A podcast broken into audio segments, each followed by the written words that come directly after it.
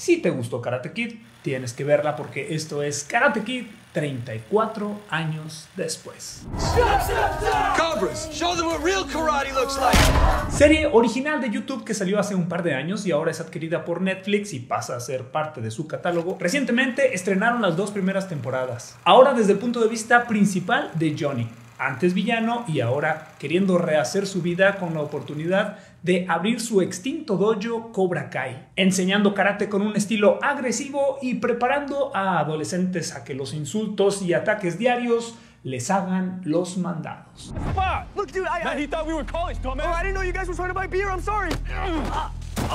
Ralph Macchio no tiene grandes dotes de actor a pesar de que inició su carrera en los 70s, ya no volvió a hacer nada sobresaliente después de un par de películas y acá es otro intento de Daniel San, identificado por el éxito que ha tenido en la vida con una agencia de venta de coches.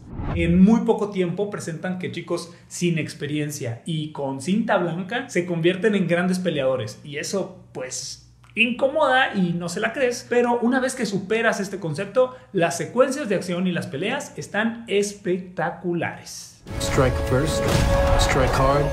No mercy.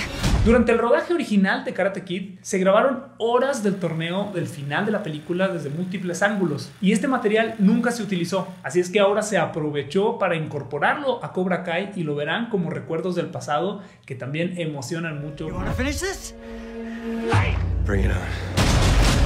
El mismo Ralph Macchio tenía 22 años cuando interpretó a un chico de 17 mientras filmaban la original. Y ahora Marie Moser interpreta a la hija de Daniel LaRusso. También tiene 22 años haciendo el rol de una chica de 17. Les sale bien los papeles, pero lo que sí tienen en común los dos actores en Cobra Kai es que se nota que ninguno de los dos ha practicado karate y batallaron para hacerlos ver bien en las patadas y movimientos de acción.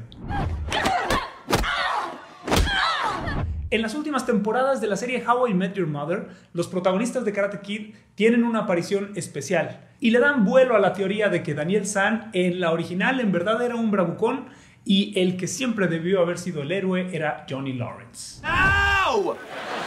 I hate Ralph Macchio. Veamos cómo funciona ahora la tercera temporada que va a llegar en 2021, ya como original de Netflix, y se rumora que Daniel LaRusso viajará a Okinawa, por lo que se puede incorporar parte del cast original de Karate Kid 2. ¿A usted qué le pareció Cobra Kai? Coméntenos aquí abajo. Yo soy Jorge Porras, hablemos cine.